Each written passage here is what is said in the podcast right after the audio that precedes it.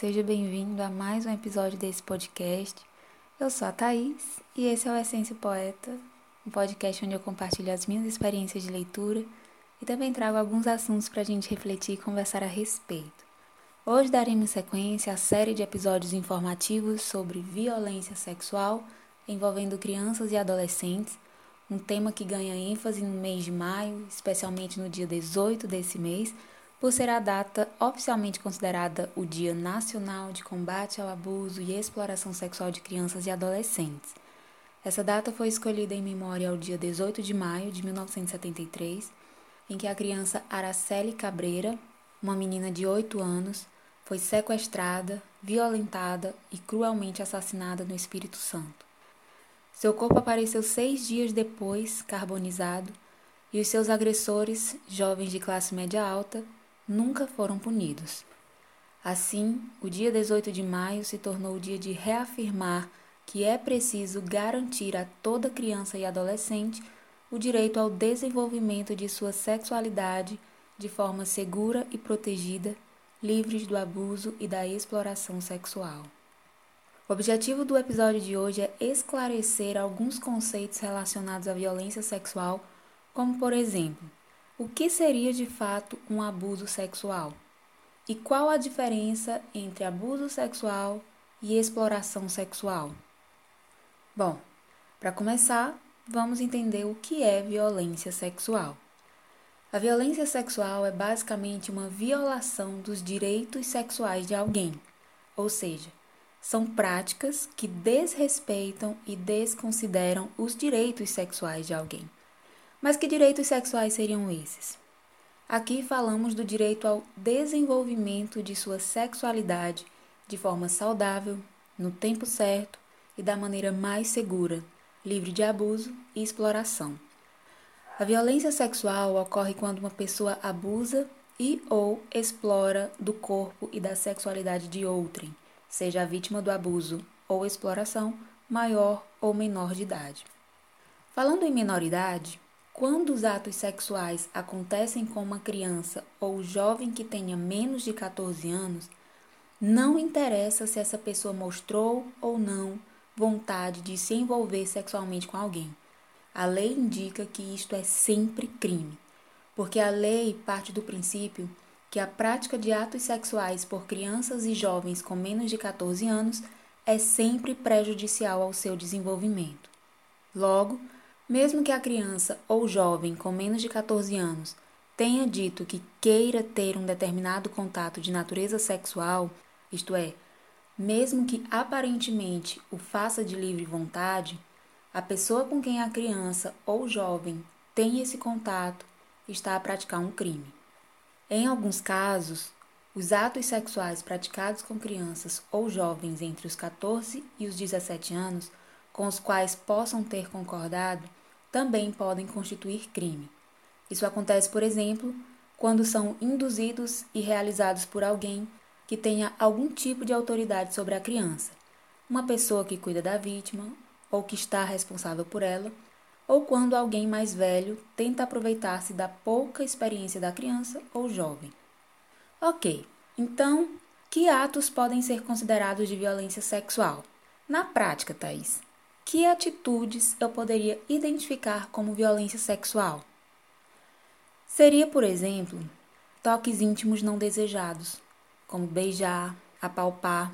Alguém te beija de forma muito íntima e sensual, ou passa a mão no seu corpo fazendo carícias que se aproximam de partes íntimas, ainda que não cheguem lá, mas você sente que existe essa tensão sexual nesse toque, ainda que seja muito sutil.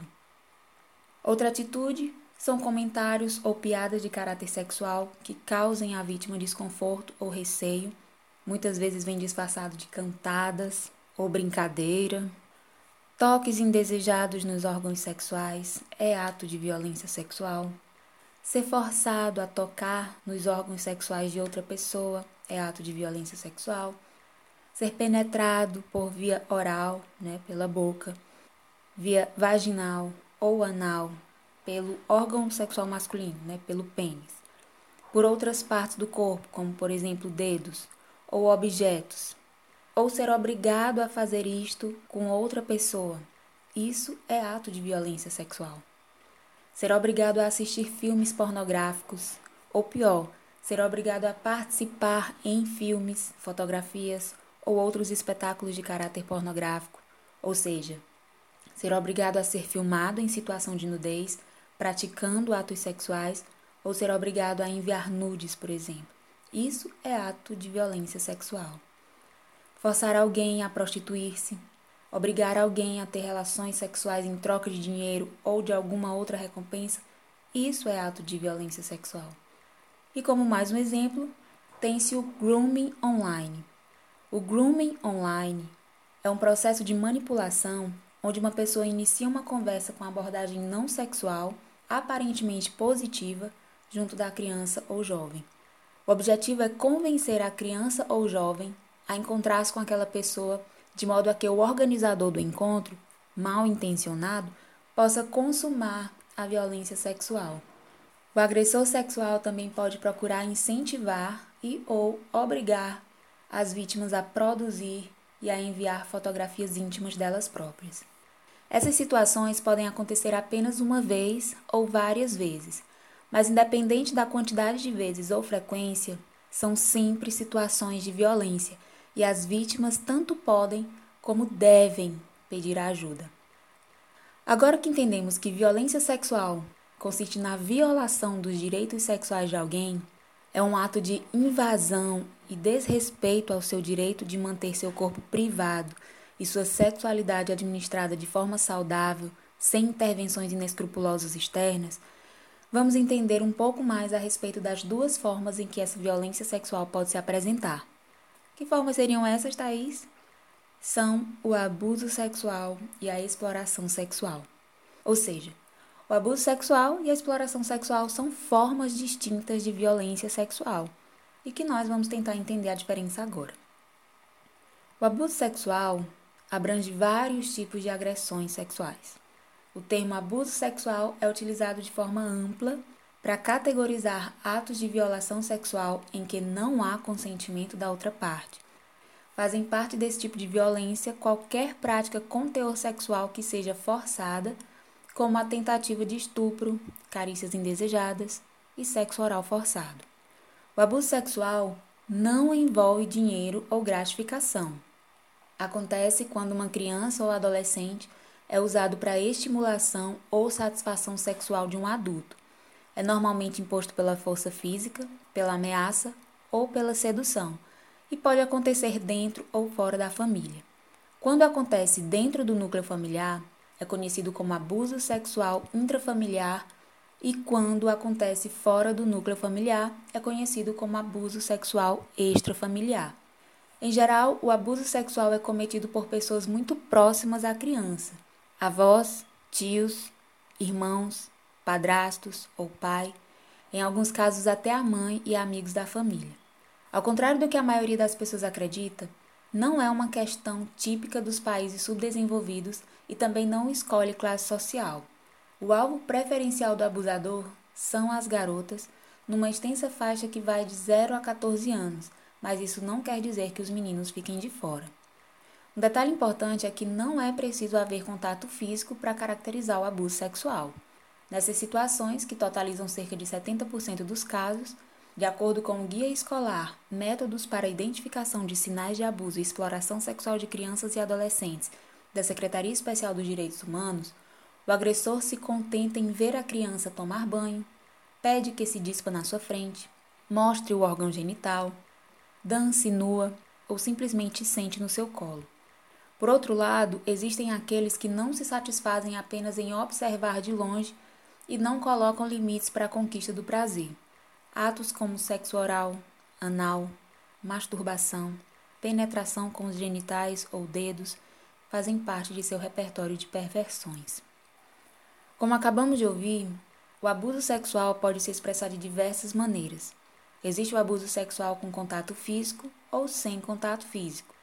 O abuso sexual sem contato físico corresponde a práticas sexuais que não envolvem contato físico e pode ser classificada de várias formas, como por exemplo, o assédio sexual, o exibicionismo, o voyeurismo, a pornografia e o abuso sexual verbal. O abuso sexual verbal pode ser definido por conversas abertas e ou telefonemas sobre atividades sexuais, destinados a despertar o interesse da criança ou do adolescente ou com o interesse de chocá-los. O exibicionismo é o ato de o abusador mostrar os órgãos genitais ou de se masturbar em frente a crianças ou adolescentes. O voyeurismo é o ato de alguém observar fixamente atos sexuais ou órgãos sexuais de outras pessoas quando elas não desejam ser vistas. Nesse caso, o abusador observa uma pessoa enquanto ela realiza o ato de se despir ou quando está nua, e nesses casos a vítima não sabe que está sendo observada. Já a pornografia é considerada abuso sexual sem contato físico quando uma pessoa mostra material pornográfico à criança ou ao adolescente, ou seja, quando mostra material, seja imagem, vídeo ou áudios, contendo descrição ou exibição explícita de órgãos ou atividades sexuais, com o objetivo de estimular a excitação sexual. O assédio sexual é um dos tipos de abuso sexual também. Caracteriza-se por propostas de relações sexuais por chantagem ou ameaça. É definido como o ato de constranger alguém com o intuito de obter vantagem ou favorecimento sexual. Nesse caso, não precisa haver contato físico para que haja agressão. Palavras constrangedoras, tentativa de toques e avanços sem permissão da outra pessoa constrangimentos com brincadeiras de teor sexual, observações sobre partes do corpo da vítima, pressão psicológica em troca de favores fazem parte das atitudes de quem assedia uma pessoa. Entenda, e eu vou aproveitar a oportunidade para falar sobre o assédio sexual não só relacionado a crianças e adolescentes, mas também tendo como vítimas pessoas adultas. Escute, todas as abordagens que vão além do limite permitido por você e causam desconforto, vergonha ou intimidação são tipos de assédio. Por isso, qualquer que seja o ambiente, fique sempre atento a comportamentos como conversas ou piadas obscenas a seu respeito e que você ache inapropriadas. Se alguém que não tem intimidade lhe envia e-mails, mensagens ou faz ligações com teor sexual, assovios, sons inapropriados, insultos ou gestos intimidadores direcionados a você pedidos de favores sexuais em troca de benefícios, ser avaliada apenas pelos atributos físicos ou ouvir comentários desrespeitosos sobre como se veste, convites constantes para saídas, mesmo que você afirme que não tem interesse, olhares ofensivos ou constrangedores, violação da sua intimidade e vida sexual, perseguições tanto presenciais quanto no ambiente virtual, exposição ou reprodução de imagens íntimas suas sem a sua permissão, toques não permitidos por você e que te deixam desconfortável. Isso é assédio sexual. É uma manifestação grosseira, independente da vontade da pessoa a quem é dirigida e que pode ser configurado como crime, dependendo do comportamento do assediador. O governo federal disponibiliza o número 180, Central de Atendimento à Mulher, para mulheres denunciarem os casos de assédio. Para quando envolver crianças e adolescentes, existe o Disque 100. Mas voltando aqui à explicação um pouco mais detalhada sobre os tipos de abuso, existe também o abuso sexual com contato físico, que corresponde a carícias nos órgãos genitais, tentativas de relações sexuais, masturbação, sexo oral, penetração vaginal e anal. Essas violações podem ser legalmente tipificadas em atentado violento ao pudor, corrupção de menores, sedução e estupro. Existe, contudo, uma compreensão mais ampla de abuso sexual com contato físico, que inclui contatos forçados, como beijos e toques em outras zonas corporais erógenas. Zonas erógenas são áreas do corpo que provocam excitação sexual, como pescoço, costas, lábios, mamilos, etc. Sobre o estupro, a legislação brasileira divide o crime de estupro entre menores e maiores de 14 anos. Quando a vítima tem menos de 14 anos, essa violência é denominada de estupro de vulnerável. O mesmo julgamento vale para pessoas com incapacidade de se defender, como é o caso de vítimas com deficiência mental ou física ou alguém que esteja sob efeito de droga. A pena para o estupro de vulnerável vai de 8 a 15 anos de prisão, há agravamento na pena se houver lesão corporal grave, de 10 a 20 anos de reclusão, ou se resultar em morte da vítima, 12 a 30 anos. Quando a vítima tem mais de 14 anos, esse ato sexual forçado é denominado apenas de estupro. Como citado anteriormente, são os casos em que há constrangimento da vítima e uso de força física ou violência psicológica para conseguir qualquer vantagem sexual. A lei prevê pena de 6 a 10 anos de prisão para quem pratica o estupro. Quando a vítima é menor de 18 anos, a punição pode ser de 8 a 12 anos de reclusão. Se houver morte, a pena aplicada é de 12 a 30 anos no regime fechado. Esses são os tipos de abuso sexual, que, diferente da exploração sexual, não envolve dinheiro ou gratificação. A exploração sexual, por sua vez, é caracterizada pela relação sexual de uma criança ou adolescente com adultos, mediada pelo pagamento em dinheiro ou qualquer outro benefício. O termo exploração sexual vem sendo usado para designar uma prática muito antiga, prostituição de crianças e adolescentes. Porém, de acordo com Luciana Temer, diretora-presidente do Instituto Liberta, definir a exploração sexual como prostituição é uma definição equivocada, porque, segundo ela, abre aspas, quando um menino ou uma menina aceita ter relação sexual em troca de algo, eles deixam de ser vistos como vítimas, pois há uma suposição de que eles estão fazendo isso porque querem. Nessa idade, eles não têm consciência para fazer uma escolha desse tipo. Cabe a nós, sociedade brasileira, protegê-los. Fecha aspas. Um outro engano é associar a exploração sexual a uma única atividade, a da comercialização do corpo. Na verdade, ela se divide em cinco modalidades que são: oferta de sexo para obtenção de favores variados, se caracteriza quando crianças e adolescentes mantêm relações sexuais com adultos em troca de comida, de uma noite em um hotel, ou de dinheiro para adquirir drogas ou bens materiais como tênis, celulares ou roupas de marca.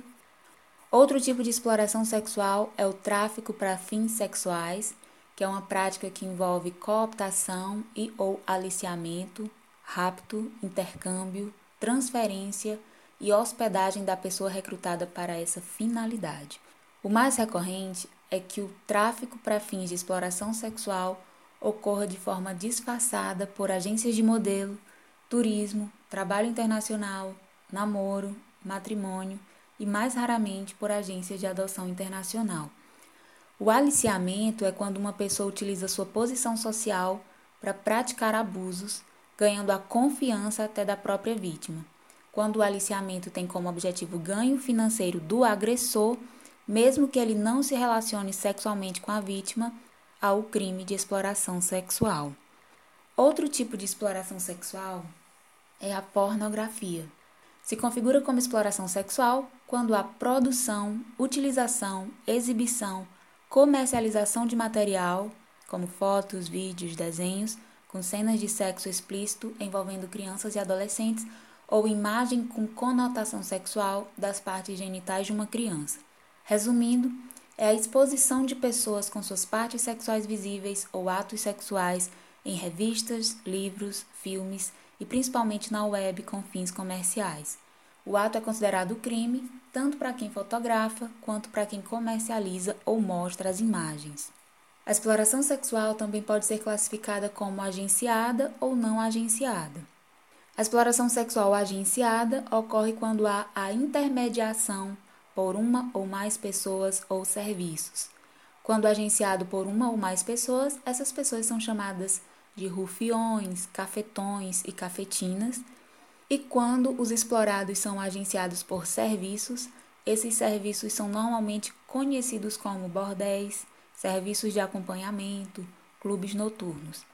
As crianças e adolescentes agenciadas para este fim pagam um percentual do que ganham em troca de itens de subsistência e proteção durante a realização do trabalho. Normalmente se transformam em reféns dos seus agenciadores, caracterizando uma relação de semi-escravidão.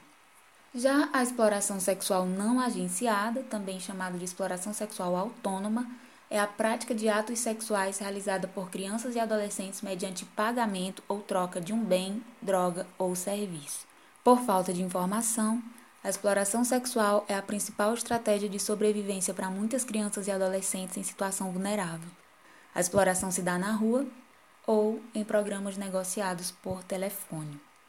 somente uma parcela dos casos de abuso e violência sexual chega ao conhecimento dos órgãos responsáveis por investigar os crimes sexuais. A conscientização sobre a necessidade de denunciar esses casos é fundamental para que mais agressores sejam punidos. É importante lembrar que a culpa não é da vítima, independentemente do cenário em que ocorra agressão sexual. Culpar a pessoa que foi assediada sexualmente ou estuprada por alguém só aumenta o sofrimento e não ajuda na diminuição dos crimes contra a dignidade. O Disque 100 é um canal para denúncias de diferentes violações dos direitos humanos, entre elas os casos de abuso e exploração sexual de crianças e adolescentes. Os dados recolhidos são encaminhados aos órgãos competentes e investigados. A ligação é gratuita e a denúncia pode ser feita anonimamente.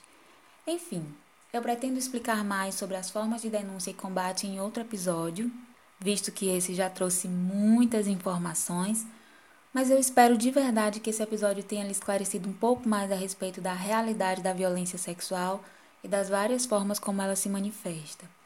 Obter essa luz por meio dessas informações já faz muita diferença.